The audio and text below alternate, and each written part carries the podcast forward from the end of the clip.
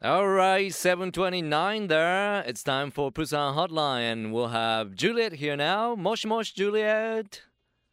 Moshi. Hi, how are you doing? Hi, I'm doing well. How are you? Pretty good, pretty good.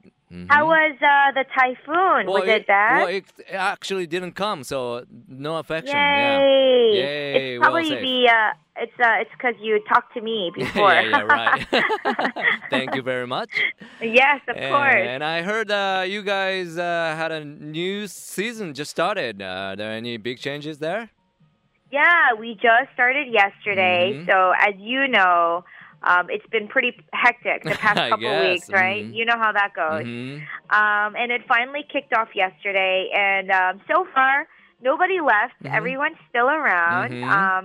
Mhm. Um, and there is actually a huge addition Mhm. to our station. Mhm. Um, we have now added a Chinese Wow. language broadcast, Mm. uh, one hour a day uh, to our list of shows. ああそうですかいやあのね EFM でも、えー改編が行われたそうなんですけども本当にバタバタ大変だっていうジュリエットさんでしたけどもなんと今回の大きな目玉は中国語を取り入れた番組が、ね、始まるということですけどもイングリッシュオンリー、ねえーだったんですけども、えー中国語も始めるということです So what's the reason for that? I mean for this、uh, new change Well, I mean, um, believe it or not, Busan has 25,000 Chinese nationals. Of course, that's an wow. estimate, うんbut 25,000 is quite a ふ lot. んうん Um, so uh, we decided to start this うん program, うん And um, basically, listeners can expect uh, this Chinese language broadcast. Yep. It's kind of like an educational mm-hmm. program. Mm-hmm. Um, so it's very basic, and mm-hmm. it's going to include um, regional news, uh, living information, and of mm-hmm. course, news about China. Mm-hmm. Um, also, uh, we at BEFM are hoping to reach out to those students who are mm-hmm. actually studying Chinese as well. Um, so the new producer is Chang Lili, mm-hmm. and she's been living in Busan for a few years. Okay. And the DJ, the host, will be Wang Guan. Wang Guan. Mm-hmm. Um, Wang Guan, and mm-hmm. the program is called Fushan Huayu Jiyin. I probably got that all hey, wrong. Hey, you are good at Chinese as well. um, and basically, that means uh, Busan uh, Busan's Chinese friend. great, Uh, great. so, you know, definitely really, really exciting for all of us here at BEFM. Must be so. Um, Yes, and actually, speaking of new additions, Mm-hmm. um, it looks like there have also been some Japanese influence really? um, in broadcasting here in Busan as well. Mhm, Um, it looks like most recently a Japanese drama mhm. uh, was in co-production with Okay. TV broadcaster here in Mm. Busan. Um, so some of you are probably wondering why that's such a big deal. Mm. Um, but actually, um, Japan and Korea they signed a joint declaration Yep. in 1998. Um, but as the Japanese culture started to become popular, Mhm.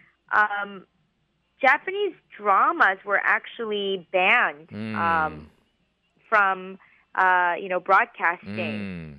So, uh, but this has changed because um, this local broadcaster Mhm. um, they've decided to co-produce with Mm. this Japanese broadcaster, and it made it possible. And the last episode was just aired on the 27th. That's great, So that's really exciting, right? うんいや本当にあの中国語のねプログラム始めたということですけどもプサンには2万5千人の中国人の方が住んでいらっしゃるということで、まあ、中国語をおメインとした番組なんですが中国語を学ぶ、まあ、教育的側面だとか、まあ、ローカルなニュースだとか中国のニュースとかをやるもちろん中国語を勉強している人をターゲットにもやるということですさらに中国語だけじゃなくて日本のドラマとかも今回共同制作ということで放映されたというニュースもありますね Juliet, if you remember the title of the drama, would that be uh, Mentability? Was that? I think so. Yeah. I wanted to Yeah, I talk about it, so maybe next week or so I will focus on that. Yes, Mhm. definitely, Mhm. definitely. And Um, go ahead. and yeah, while we're on this topic of um, you know cultural exchanges, Exactly. Mhm. um, there's also been a uh, international exchange exhibition Hmm. here in Busan. Mhm. Um, so anybody that's visiting um, can should definitely check this out. Okay. Um, the exhibition is called Formosa, Taiwan Life and Culture. Mhm, mhm. Yes, Formosa. Mm. And basically, what they're doing is trying to promote cultural exchange and expansion between Busan and Taiwan. Mm. Um, and actually, Busan and Taiwan um, are celebrating their 35th anniversary Wow. for Mhm. cultural exchange. So Mhm. it's a really big deal. Yeah. Um, so Busan Museum and the National Museum of History in Taiwan have come together and opened this exhibition. That's great. なんとその他にも、 えー博覧会がね行われているということでプサンに行かれる方はこちらのフォーモーサっていうね、えー博覧会もチェックしてみてはというサジェスションですけどもね、えープサンとお台湾とのこう友好関係をずっとお追っているという35周年記念ですけどもね。So Juliet, what can we see at their uh, exhibition? Um, of course, since it's a history museum in Mhm. Taiwan and our Busan Museum, Um, there's going to be quite a lot of history going on. There's 5 mm-hmm. sections. Um, basically, they're going to go over Taiwan's history, mm-hmm. um, all of their prehistoric cultures in Taiwan, mm. um, a look at uh, Chinese immigrants and their mm-hmm. way of life, mm-hmm. and the Aboriginal Taiwanese. So mm. Um, there's going to be about 210 artifacts representing Taiwan. Oh. Um, so that's really cool, mm-hmm. and it'll come from anywhere between embroidery and mm. handcraft. Um, also, there's going to be a historical map of East Asia from the 18th century. So that's mm. going to be pretty cool mm-hmm. because um, I'm sure Japan and Korea will also be on that map. Mm-hmm. Um, so, I mean, a lot of really cool things to see. And this exhibition will be around until December 1st. Okay. So, anybody that's visiting, um, I would definitely check it out if they're interested in history, of course. Mm-hmm. so, what's the title Formosa means? I mean, do you know um, what so that means? Formosa actually means beautiful island. Is it? Hmm. Yes, beautiful island, and um, so I mean, because of course Taiwan is an Mhm. island, so Formosa, beautiful island. Okay. Um, it'll be really good to see, I think. Got it.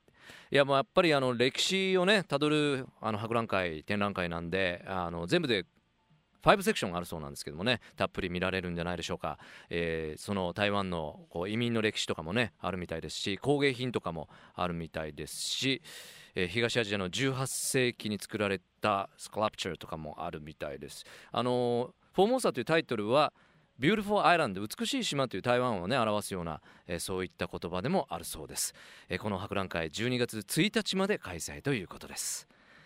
And at last not least Juliet is there any hot in the K-pop scene? Of course. Mhm.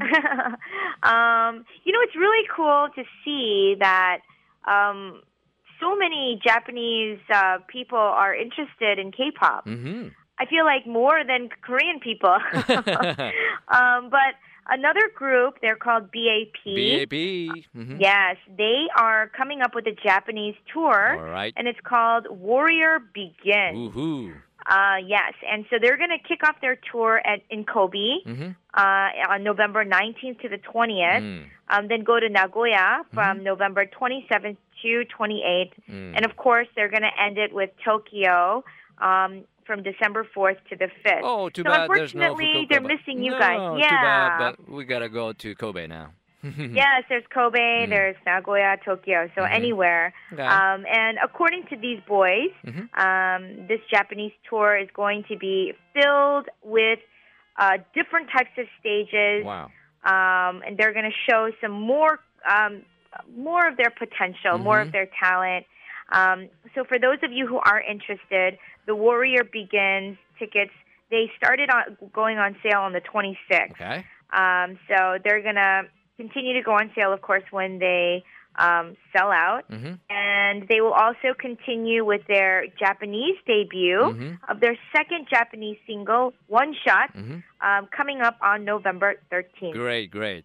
K-POP シーンでもやっぱりね BAP のニュース伝えてくれましたねジャパニーズアリーナツアーが決まってますウォーリアービギンズ、えー神戸と名古屋と東京と回るみたいなんですが残念ながら福岡がないんですけどもぜひお近くの会場へお出かけくださいさらにセカンドシングル日本でのセカンドシングルワンショットも11月13日にリリースされるということです Well, there you have it, Juliet. Thank you very much for the information. I do appreciate your work, and uh, we'll see you soon in Busan. Yes, definitely. I look forward to uh, seeing you very soon. All right, take care of yourself. Take care. Bye bye. Thanks. Bye bye. Love FM Podcast. ラブ f m のホームページではポッドキャストを配信中スマートフォンやオーディオプレイヤーを使えばいつでもどこでもラブ f m が楽しめますラブ FM.co.jp にアクセスしてくださいね Love FM Podcast.